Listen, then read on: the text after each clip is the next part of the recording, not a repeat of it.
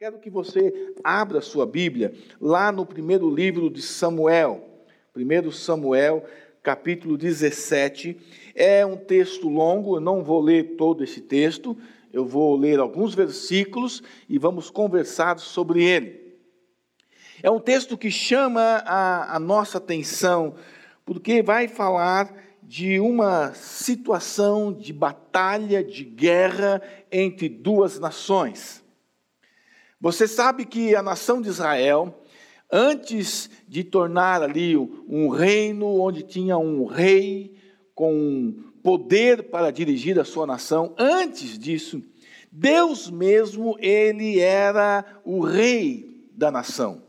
O governo era teocrático. O que, que é isso? Deus é quem comandava, Deus quem ditava as regras, Deus quem estava sempre à frente dizendo como devia acontecer, como devia ser a nação. Mas esta nação começou a olhar para as nações vizinhas, para povos vizinhos, e eles desejaram ser igual às outras nações.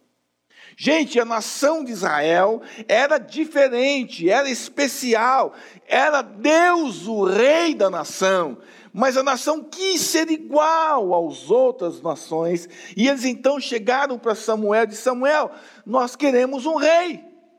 Queremos ser como a nação tal, como os filisteus, por exemplo.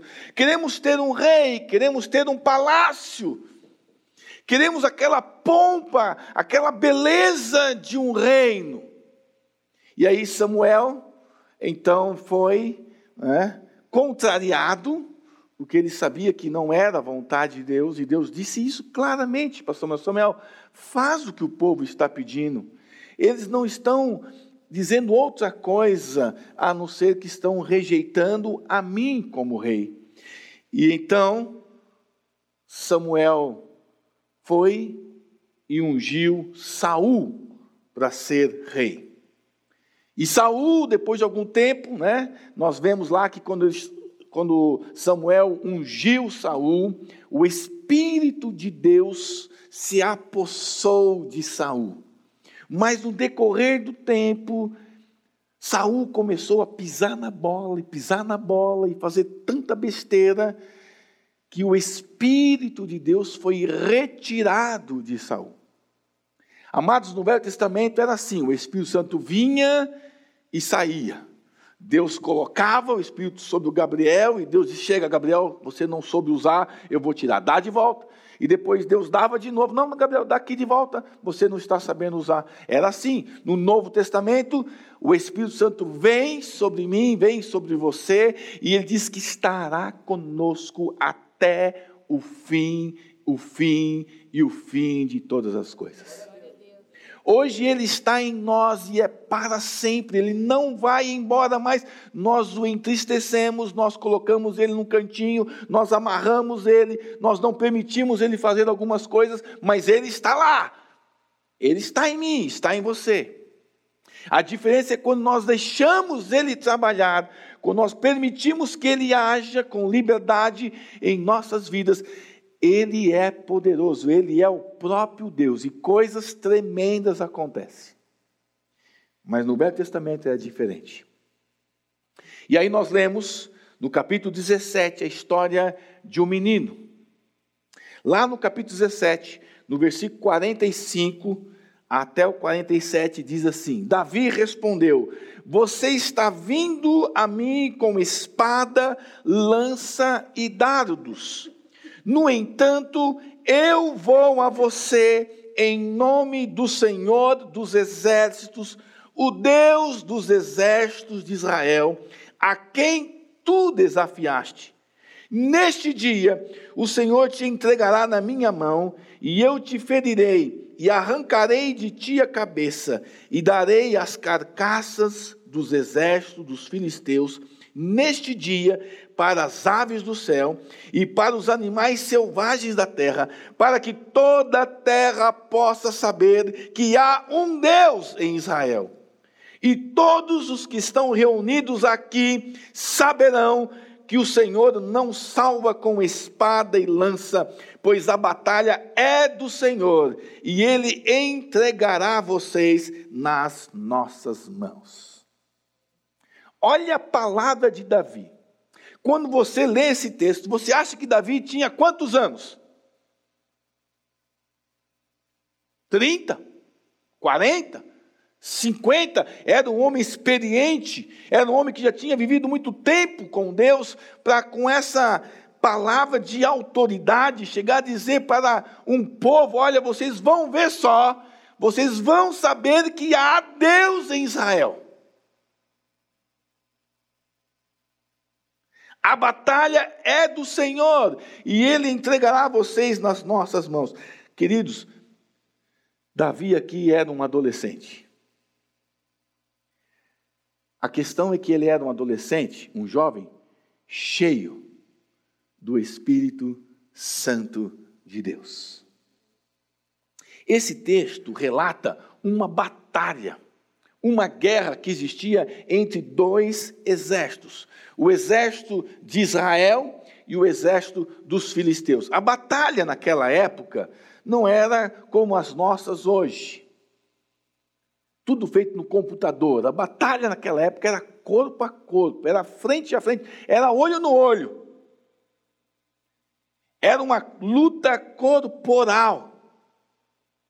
E aí eu fico pensando que todos nós lidamos com situações, todos nós lidamos com circunstâncias, muitas vezes bem maiores do que a nossa força. Isso ocorre muitas vezes na nossa vida.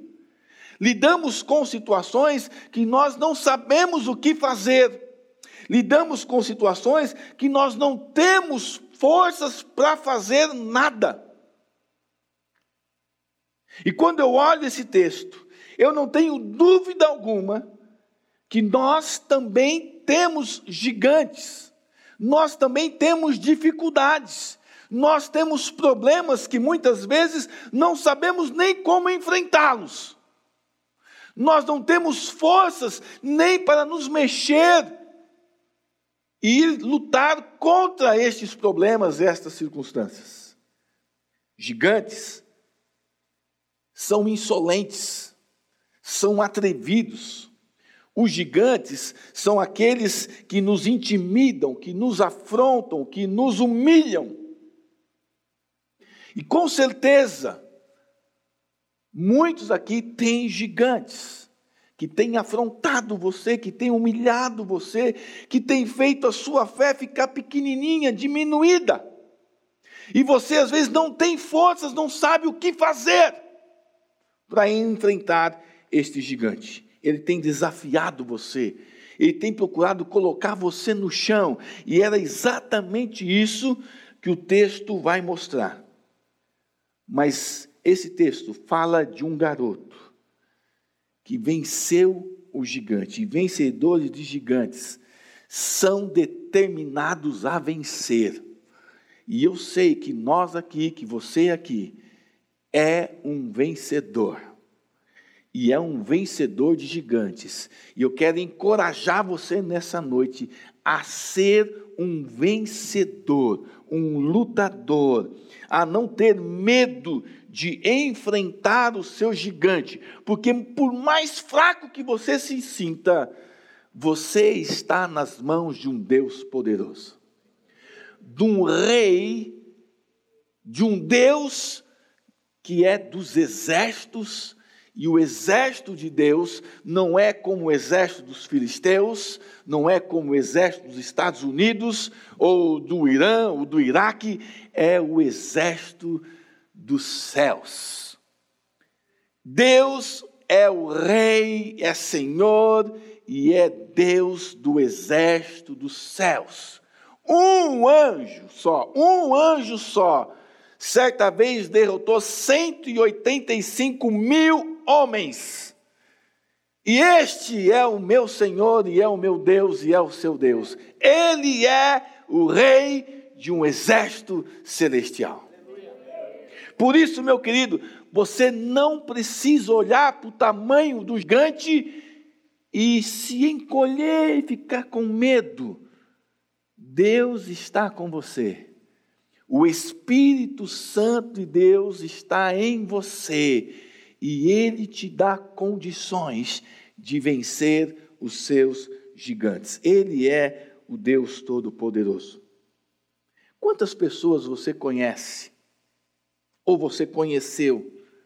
Conheceu a história de pessoas que superaram as suas fraquezas, que superaram as suas dificuldades, as suas limitações. Você conhece alguém assim? Eu estava lembrando de Beethoven. Né? Se você conhece um pouquinho da história de Beethoven, você vai ver que ele era um músico apaixonado. E Beethoven foi passando os anos, passando os anos, e ele perdeu totalmente a sua audição. Como ser um músico, como continuar compondo sendo surdo. E ele não desanimou, ele não desistiu, ele continuou fazendo aquilo que ele amava. Amados, ele já era surdo quando ele compôs a Quinta Sinfonia, a mais famosa de sua vida. Surdo. Uma cristã, uma, também uma compositora cristã, a Fanny Crosby, ela compôs 8 mil, cerca de 8 mil músicas cristãs em adoração ao Senhor, para adoração ao nosso Deus. E na sexta semana, notem, na sexta semana de vida, ela ficou cega. E ela ficou cega por causa de um erro médico.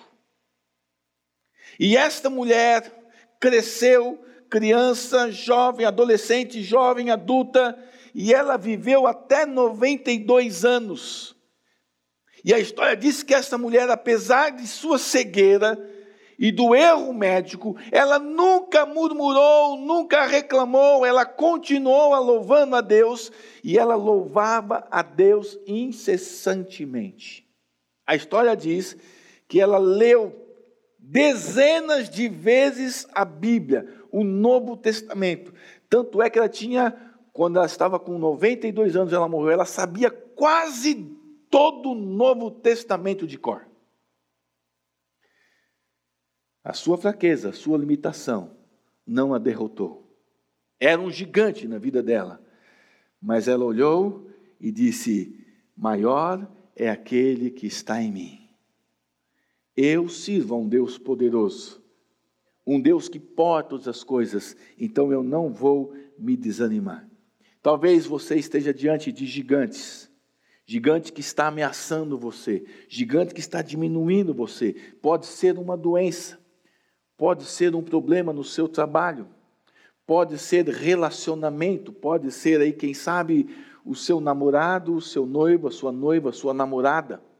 Pode ser talvez um problema na sua família, pode ser um problema com seu pai, com a sua mãe, pode ser um problema com seus irmãos. Eu não sei qual é o seu gigante, pode ser uma decepção, de repente uma traição, eu não sei o que é.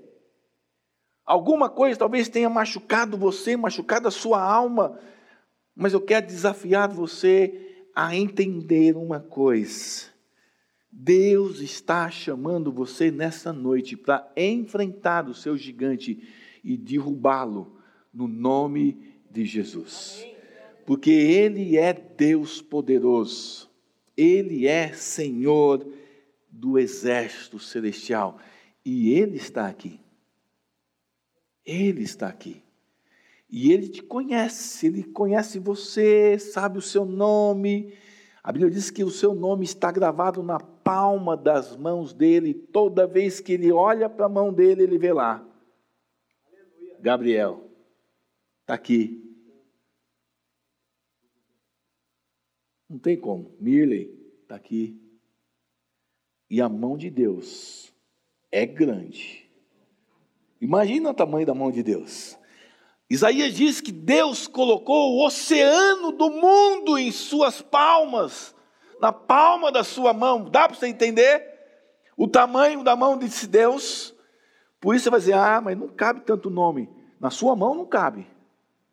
mas na mão de Deus todos os nossos nomes estão gravados, e cada hora que ele levanta a mão, e cada hora que ele olha a mão dele, ele vê o meu nome, vê o seu nome na sua mão.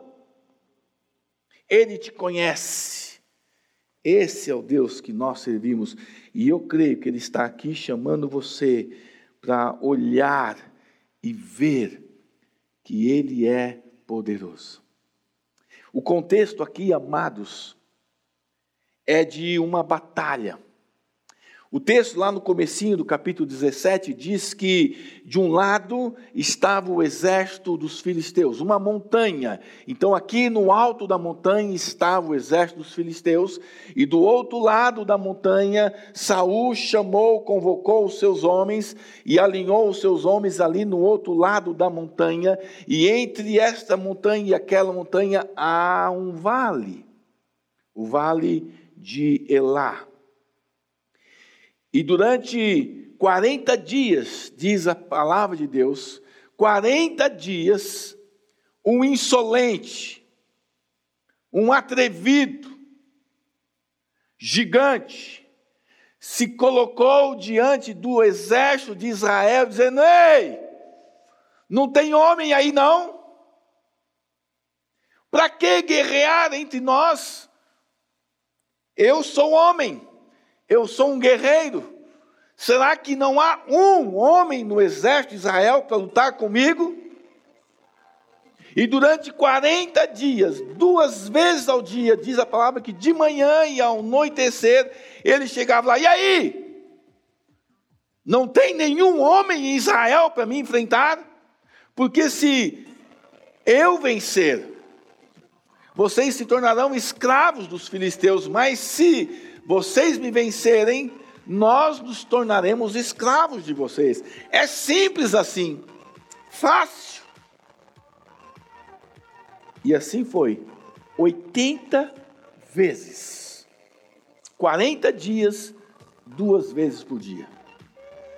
E a Bíblia diz aqui no capítulo 17 que Jessé chama Davi o seu filho mais novo, diz: Olha, vá lá, faça uma visita aos seus irmãos que estão lá na linha de batalha, leve esse lanche para eles, e disse para ele levar também aí dez queijos, né? Acho que ele era mineiro, o comandante lá do exército, de mil.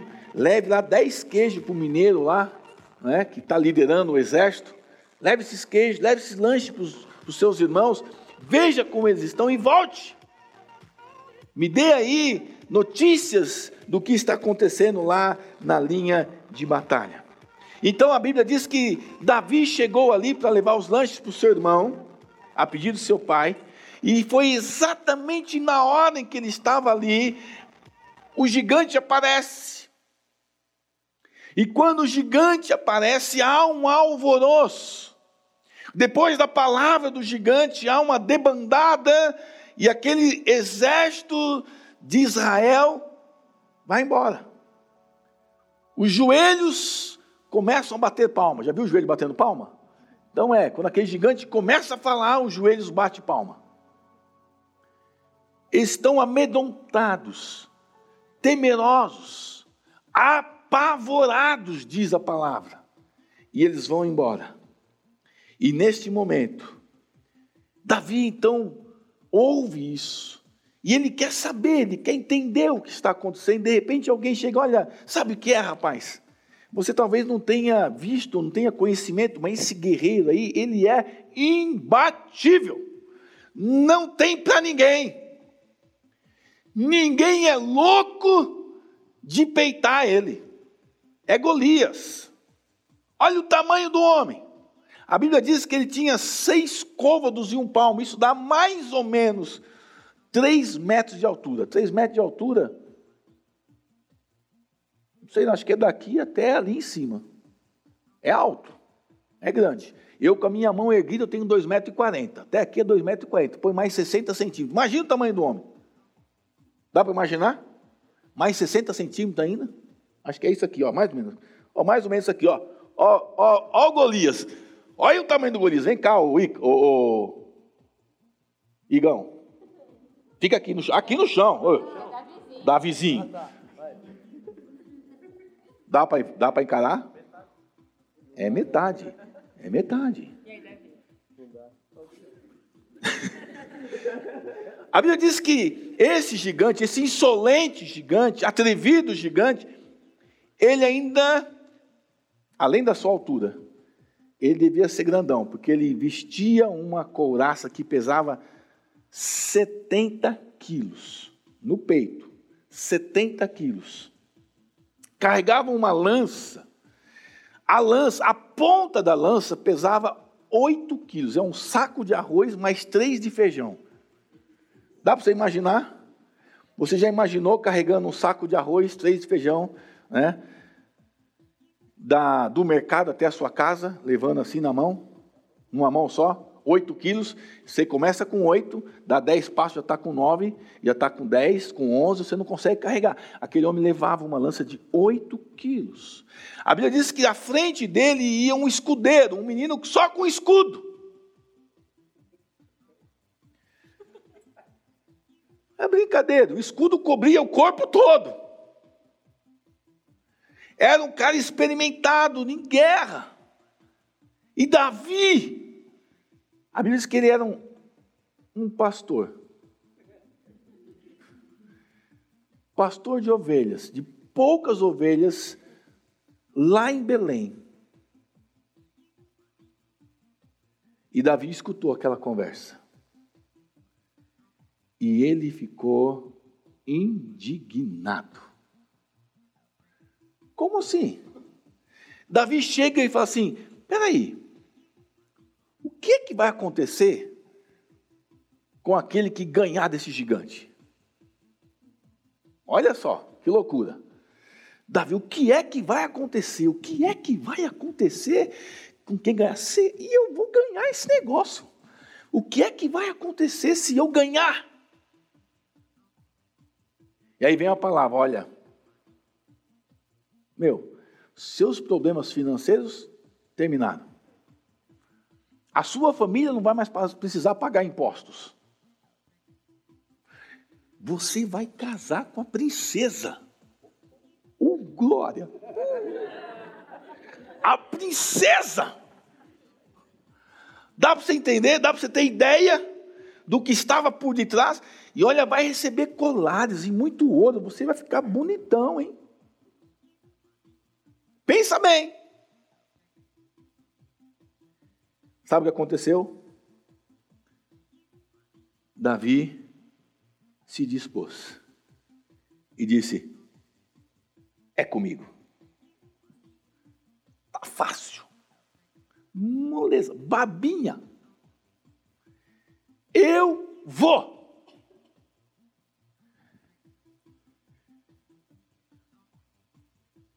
Aí eu fico pensando, quando Davi disse eu vou, quais são as características, quais são as marcas de um vencedor, de alguém que diz eu vou vencer? O que a Bíblia diz a respeito disso? Quais são estas marcas ou características? A primeira característica, característica que eu encontro Está lá no versículo 24 do capítulo 17. Olha que diz lá. O versículo 24 diz: E quando viram o homem, quando viram o gigante Golias, todos os homens fugiram dele e ficaram apavorados. A primeira marca que eu vejo aqui é que um vencedor que decide lutar, se dispõe a lutar e vencer gigantes, ele não ouve a voz dos pessimistas. Você já parou para pensar que pessimista é igual mato? Hã? Tem em todo lugar? Tem ou não tem? Por certo, você conhece alguns dezenas, que quando você está enfrentando um problema ou alguma dificuldade, um gigante que não é tão grande, você vai, Ih, você não vai conseguir. E não tem jeito não. E não vai ter cura. Amados, o pessimista está sempre bem pertinho da gente.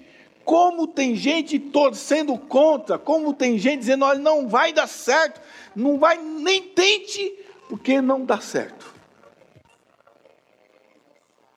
Quando se fala de crise, então, você já viu dizer, hum, que crise, vai piorar. Esse é o pessimista. E vai piorar, e vai piorar muito. Quando você decide ouvir esses caras, você vai viver exatamente aquilo que ele está dizendo. Mas você pode fazer uma escolha, dizer: olha, não vou ouvir isso. Se você quer vencer, se você quer lutar e vencer, você não pode dar atenção a vozes dos pessimistas, que vão dizer: olha, não vai dar certo. Olha, você não tem futuro. Você é um coitadinho. Nós precisamos entender que aqui havia homens que estavam fugindo, estavam apavorados, e Davi, quando ouviu a história, disse: Eu não vou correr, eu vou me dispor, eu vou lutar. Quando você olha a Bíblia, a Bíblia está cheia de exemplos assim. Quando Moisés mandou aqueles homens espiar Canaã, eram doze homens, doze. Desses doze, quantos voltaram com relatório favorável? Apenas dois. Josué e Caleb voltaram no fogo. Uh, vai ser moleza, vai ser fácil. Eu tenho certeza que a gente derrota aquele povo todo. Mas dez disseram: olha, a terra é muito boa. Eu vi cacho de uva lá que, olha, frutas maravilhosas, terra mana leite e mel, mas xiii, xiii, xiii, não vai dar não. São homens poderosos. Ih, tem gigante. Aí eles chegaram a dizer, sabe o quê? Nós somos como gafanhotos. Olha só. Tem gente que é tão pessimista que tem complexo de gafanhoto. Complexo de galinha da Angola, já viu? Tô fraco, tô fraco, tô fraco, tô fraco. Galinha da Angola, vive falando, tô fraco. Complexo. E esses homens olharam e disseram: não, não vamos conseguir. Só dois. Só dois. Trouxeram um relatório favorável. Vai ser difícil? Nós temos um Deus poderoso. Nós já vivemos milagres. Josué e Caleb tinham na mente quanta coisa Deus fez, e sabiam, Deus vai fazer de novo. Criam nisso. Então nós não podemos ouvir as vozes dos pessimistas. Nós temos que olhar as possibilidades que Deus tem para nós, não as impossibilidades que o homem coloca. Vamos ver aquilo que Deus pode. Gente, Deus pode qualquer coisa, amém? Você crê nisso? Você crê que esse Deus que nós amamos e que nós servimos é o Deus que pode todas as coisas? Não há nada difícil para Ele. Ele não conhece a palavra impossível, não tem no seu vocabulário difícil demais ou impossível. Para Ele, todas as coisas são possíveis. Lembra quando eu disse um domingo desses que Deus não pode mentir? Por que não pode mentir? Eu usei o exemplo da caixa, né? Que se Deus falasse a caixa é vermelha, na hora ela fica vermelha. Não é amarela, ela fica amarela. Esse é o Deus poderoso. Ele não pode mentir. E a sua palavra diz que ele é Senhor dos exércitos. E ele vence as batalhas. Por isso, nós não podemos dar ouvido aos pessimistas. No versículo 14 a 16, nós temos uma outra marca de alguém que quer ser um vencedor. Olha que diz o texto: E Davi era o mais jovem, e os três mais velhos seguiram Saul. Davi, porém, foi e retornou de Saul para alimentar as ovelhas do seu pai em Belém. E os filisteus se aproximava pela manhã, e o filisteu se aproximava pela manhã, e ao anoitecer, e se apresentou durante 40 dias. Esse texto mostra uma coisa: se você quer ser um vencedor, e o vencedor é aquele que não supervaloriza as dificuldades, não fica olhando o passado, ele olha para aquilo que pode ser feito amanhã, as possibilidades do amanhã. Davi podia muito bem ficar olhando para trás e dizer: "Puxa, por que que Saul não me convocou? Por que Saul convocou Eliabe, Abinadab e Samar? E por que não escolheu a mim?" Davi podia dizer: "Puxa, ele nem olhou para mim. Ele não se importou comigo. Amados, isso está cheio dentro das igrejas, gente que fica dizendo assim: ninguém olha para mim, ninguém me ama, ninguém me quer. Já conhece gente assim? Ninguém me vê. Oh, coitadinho de mim. Eu sou tão grande, ninguém me vê.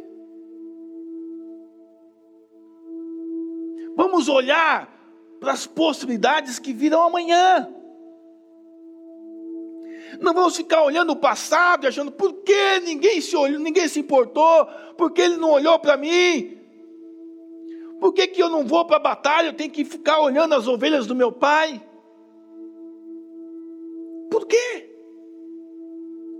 Porque eu não fui lembrado, porque ninguém pensou em mim. Abner vem aqui, chama meus três irmãos e nem ao menos olha para mim. Você conhece gente assim?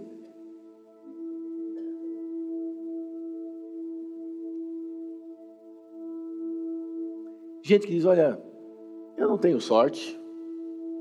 Também pudera, né?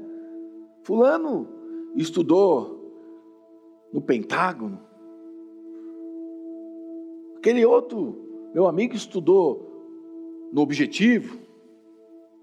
O outro estudou no Adventista. Eu a minha vida toda em escola pública, tenho que ser isso mesmo. Eu não vou para frente mesmo. E fica só olhando o passado. Vamos tirar os nossos olhos do passado e olhar para frente. Vamos focar em Deus. Vamos focar em Jesus. Se nós queremos ser vencedores e derrotar gigantes, no versículo 28 até o versículo 30 diz que Eliabe, seu irmão mais velho, ouviu quando ele falou aos homens, e a ira de Eliabe acendeu-se contra Davi, e ele disse: Por que desceste para cá? E com quem deixaste aquelas poucas ovelhas do deserto? Eu conheço o teu coração, eu conheço o teu orgulho e a inconveniência do teu coração. Eu sei quanto você é convencido e quanto é mau o seu coração. Você veio até aqui apenas para assistir a batalha. E Davi respondeu: O que eu fiz agora? Eu fiz apenas uma pergunta. E ele se virou dele para o outro e falou da mesma forma e o povo lhe respondeu novamente como anteriormente. Esse texto mostra uma outra coisa. Esses versículos mostram que nós temos que tomar cuidado e saber lidar com as críticas. Amados, críticos também, né? É igual ao pessimista. Está em todo lugar. E ser criticado não é fácil. Tem aquela crítica que o pessoal fala, crítica construtiva, conhece? A, a crítica construtiva, mas até a crítica construtiva a gente não quer ouvir. E nós temos que aprender a lidar com estas críticas. Você conhece alguém que está indo bem, que está caminhando bem, que está dando certo na vida e que não recebe crítica? Conhece alguém? Não tem, né? Normalmente tem 5, 6, 7, 10 metendo a lenha, falando mal, criticando. De repente você está exercendo o seu ministério, né? você faz tudo certinho, você trabalha no seu serviço lá, você faz tudo certinho, e você nunca ouve um elogio, mas o primeiro vacilo, o primeiro erro! Críticas. Dezenas, centenas delas. E a crítica, amados, dói. E a crítica dói ainda mais quando vem de pessoas que nós esperávamos estar do nosso lado.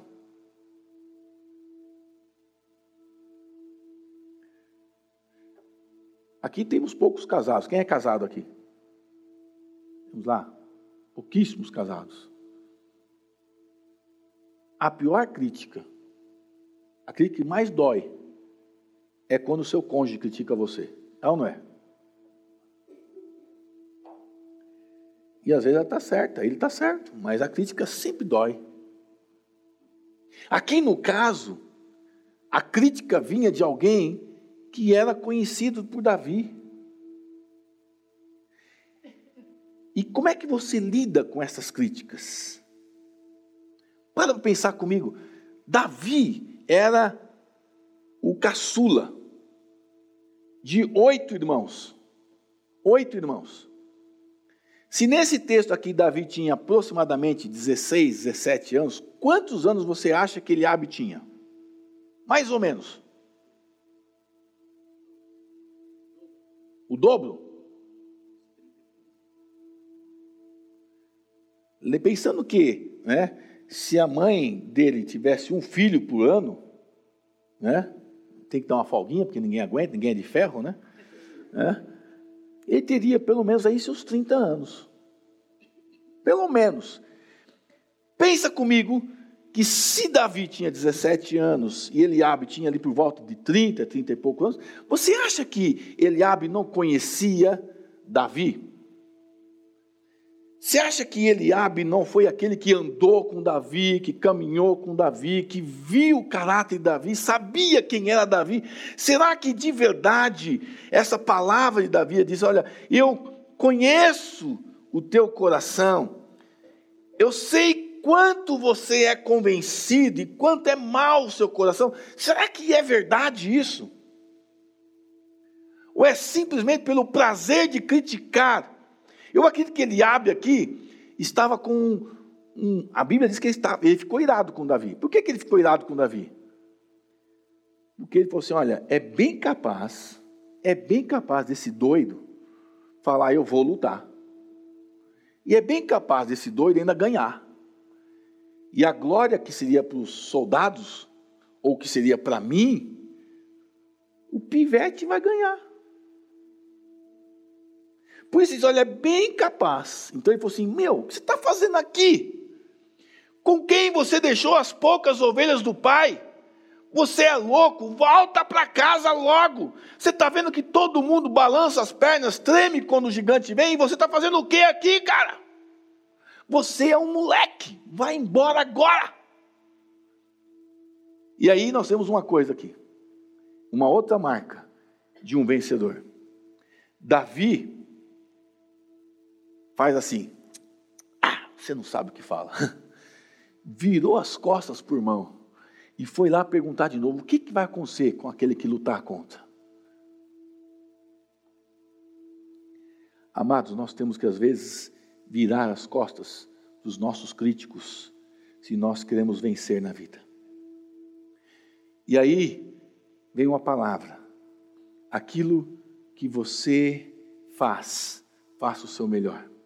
Porque uma outra marca de, de Davi como vencedor é que ele sabia usar a arma que ele tinha na mão. Antes disso, a gente vai ver que chegou o um momento que Davi, né, quando, quando o rei ficou sabendo que havia lá um menino que estava disposto a lutar, ele disse: chama, chama, chama, vem cá. Ele olhou você lembra que Davi, você lembra que Saul, quando foi ungido rei, ele era mais alto que os homens da sua época, mais ou menos um palmo? Lembra disso? Lembra? Então era um homem alto. Então ele chama Davi. E olha que diz no versículo 38 a 40: Saul armou Davi com a sua armadura e colocou um capacete de bronze sobre a cabeça. Saul devia ser cabeçudo, gente. grandão, cabeçudo. Ele bota o capacete dele de bronze na cabeça de Davi. Acho que quando deu um tapa assim, acho que girou na cabeça de Davi. Davi era um menino. Ele bota a sua couraça, sua capa encouraçada. Diz o texto que Davi cingiu a sua espada sobre a sua armadura e experimentou ir, pois ele não a tinha provado. E Davi disse a Saul: Eu não consigo me mexer. Saul, eu não consigo me mover. Pensa, meus irmãos, aquela armadura de Saul em Davi. O capacete de Saul em Davi, a espada de Saul, ele era um homem grande, a espada quando Davi acho que pegou a espada e levantou, ele arrastava ela no chão, ele não conseguia. Era muito grande para o tamanho dele. Ele não tinha experiência, ele nunca tinha usado aquelas roupas antes. Aí ele disse: Olha, eu não consigo me mover usando essas coisas, porque não estou acostumado a usar essas coisas. Então, ele tirou a armadura tomou o seu cajado em sua mão, pegou cinco pedras lisas lá do leito do rio e colocou-as em sua bolsa de pastor de ovelhas. E em seguida, com uma funda em sua mão, ele se aproximou dos filisteus. O que mostra esse texto aqui, gente? Que Davi disse: Olha, não dá para ir com as suas armas, Davi, ou Saul. Eu vou é com as minhas armas. Sabe de uma coisa? Eu sou muito mais eu com a minha funda do que com a sua espada. Davi era especialista. Davi sabia que ele poderia acertar um fio de cabelo com a funda, quanto mais a testa de um cabeçudo. Se o homem tinha três metros de altura, cabeça era grande, a testa era grande. É uma caixa d'água, né? De mil litros. Davi então disse: Olha, eu sei usar este instrumento. Então ele foi lá no riacho. Gente, presta atenção nisso. Ele se abaixa. E ele diz o texto que ele apanhou cinco pedras lisas a pedra, para funcionar bem na funda, tem que ser lisa. E ele escolheu cinco pedras. Ele disse: essa não, essa não dá, essa tem ponta, essa, essa, essa. Ele escolheu cinco. E eu fico imaginando Davi pensando: olha, não preciso de cinco. Uma dá. Mas eu vou precaver. Vai que eu erro, estou nervoso. Vai que eu erro, então vou levar duas. Não, vou levar três quatro, cinco. Mas eu não quero usar cinco. Só, só se não der mesmo. O texto diz que ele pegou as cinco pedras, colocou na sua bolsa né, de pastor.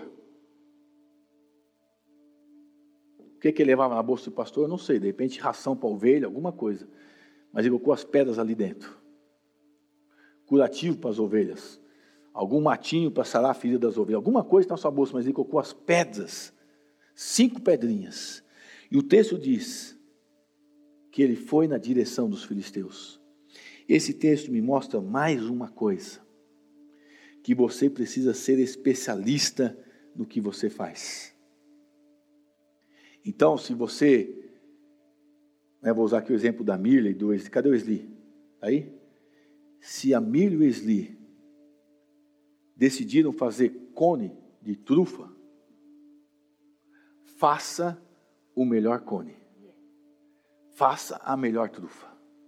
E vocês serão vencedores com trufa e com cone. Estão entendendo? Se você é vendedor, seja o melhor vendedor. Se dedique, se especialize. Se você quer costurar, se especialize, seja o melhor costureiro, a melhor costureira. Se você decide arrumar carros, consertar, ser ali um mecânico, seja o melhor. Estão entendendo, irmãos? Seja especialista. Porque esta é a vontade de Deus para você. Ele quer usar você, ele te dá ferramentas, o Espírito Santo está em você, ele te dá ferramentas e você vai usar aquilo que ele te dá. E Davi então pegou as pedras e diz o texto que ele foi na direção dos filisteus. Se nós queremos derrubar os gigantes em nossa vida, nós precisamos entender que precisamos ser especialistas. Davi era um especialista com a sua funda em mão. Era como um míssil nos dias de hoje. Davi tinha coragem. Davi tinha preparo. Queridos, e coragem sem preparo é loucura. Ele tinha coragem e tinha preparo. E para fazer a obra de Deus, amados, não é diferente. Nós precisamos de coragem, mas também precisamos de preparo, de estudo, de tempo de vida devocional, de vida no altar de Deus. E nós seremos usados com aquilo que nós temos em nossa mão. Eu fico imaginando, amados, que Davi, ele foi lá, ele pegou as pedras, ele estava preparado, pegou as pedras, ele pegou a funda, ele usou a funda, tirou na testa. Foi Davi que foi lá e, quando viu o gigante no chão, pegou a espada do gigante. Foi Davi que cortou a cabeça do gigante. Foi Davi que levou a cabeça para o rei Saul. Mas quem derrotou o gigante não foi Davi. Davi sabia que foi Deus. Era impossível naquela altura um menino tão pequeno derrubar um gigante com uma pedrinha. Foi Deus quem pegou a mão de Davi e disse: Eu vou girar sua mão. E girou, e girou, e girou, e atirou. E a Bíblia diz que a pedra afundou, cravou na testa do gigante. E a Bíblia diz que o gigante, tibum, no chão. Ficou atordoado, zonzo. Davi foi cortou a cabeça dele.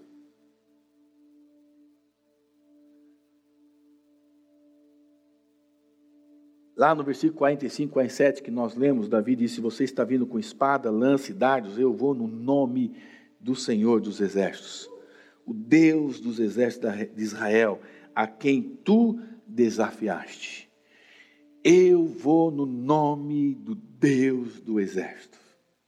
Você está afrontando o exército do Deus vivo. Foi isso que Davi disse para ele: Você está afrontando o exército do Deus vivo, e eu vou em nome desse Deus vivo, e eu vou dar a carcaça do exército dos filisteus para as aves de rapina, para os animais selvagens. Davi sabia que a batalha não era dele, era de Deus. E Deus venceu esta batalha. Amigos, com, isso eu quero dizer uma coisa. Eu e você não somos em nada diferentes de Davi. Nós servimos o mesmo Deus, o Deus que é poderoso e que vence as batalhas. Às vezes nós nos sentimos pequeninos, amedrontados, não sabemos o que fazer, mas Ele é Deus e ele quer pegar aquilo que está em sua mão. E nós vamos vencer os nossos gigantes com as nossas armas. E você tem uma. Você vence qualquer gigante com a palavra de Deus. Ande com ela. Ame a sua palavra. Leia a palavra de Deus. Medite nesta palavra e você será um vencedor. Davi, diz o texto, que ele correu na direção do gigante. A gente vê no versículo 48 que sucedeu que quando o filisteu se levantou e veio e se aproximou para se encontrar com Davi, Davi se apressou e correu em direção ao exército para encontrar o filisteu. Lá no versículo 24, nós lemos que quando viram o homem, todos os homens de Israel fugiram dele. Olha o contraste: o exército de Israel fugia de Davi, e Davi correu na direção do gigante e derrotou o gigante. Eu quero encorajar você nesta noite a correr na direção dos seus gigantes a não fugir dele, seja ele qual for.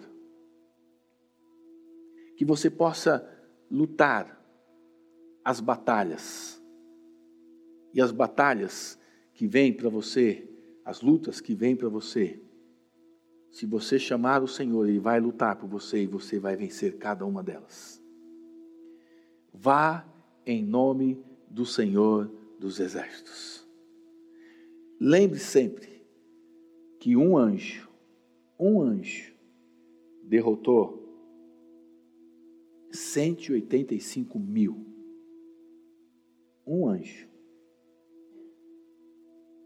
E a Bíblia diz que o anjo do Senhor acampa-se ao redor daqueles que o temem e os livra. Você já imaginou que pode ter perto de você pelo menos um anjo? E um só está bom. Mas tem gente que não usa anjo, então você pode pegar os deles também. Tem gente que não crê nisso. Não crê nisso. Eu quero desafiar você a lutar suas batalhas a partir de hoje, olhando sempre para Jesus. A entender que cada uma das suas lutas, na verdade, não é sua, é de Deus. Ele luta as suas batalhas e ele vence. Quero chamar a equipe de louvor a vir à frente e nós vamos adorar ao Senhor. Há uma música que nós cantamos aqui e e essa música tem tudo a ver com aquilo que nós falamos. Um dia desse o Senhor estava falando comigo e eu tenho estou preparando uma outra palavra para trazer à igreja também bem parecida com esta, de lutas, de batalhas. E nós temos condições de vencer todas elas, não por nós, mas por causa do nome de Jesus. Às vezes nós nos sentimos pequenos, fracos, derrotados. Mas quando nós clamamos o nome de Jesus, Ele vem e Ele vence as nossas batalhas. Você crê nisso? Fique em pé. Vamos adorar ao Senhor. Depois nós estaremos orando. Porque tem coisas na nossa vida que a gente tem que enfrentar. Tem coisas na nossa vida que nós temos que enfrentar. Não dá para fugir a vida toda.